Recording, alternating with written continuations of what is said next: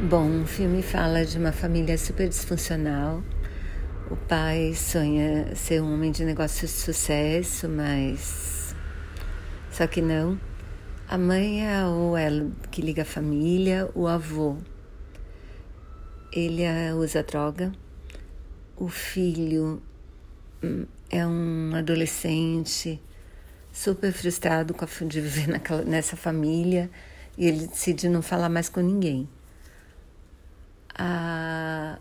O tio vem morar com a família porque ele tentou se suicidar e aí não pode ficar sozinho. E a filha, ela tem uns sete anos e o sonho dela é ser a Miss Sunshine, que é um concurso que, que vai rolar na Califórnia. Como ela é classificada, a família acaba resolvendo ir numa Kombi caindo aos pedaços para levar a menina no concurso.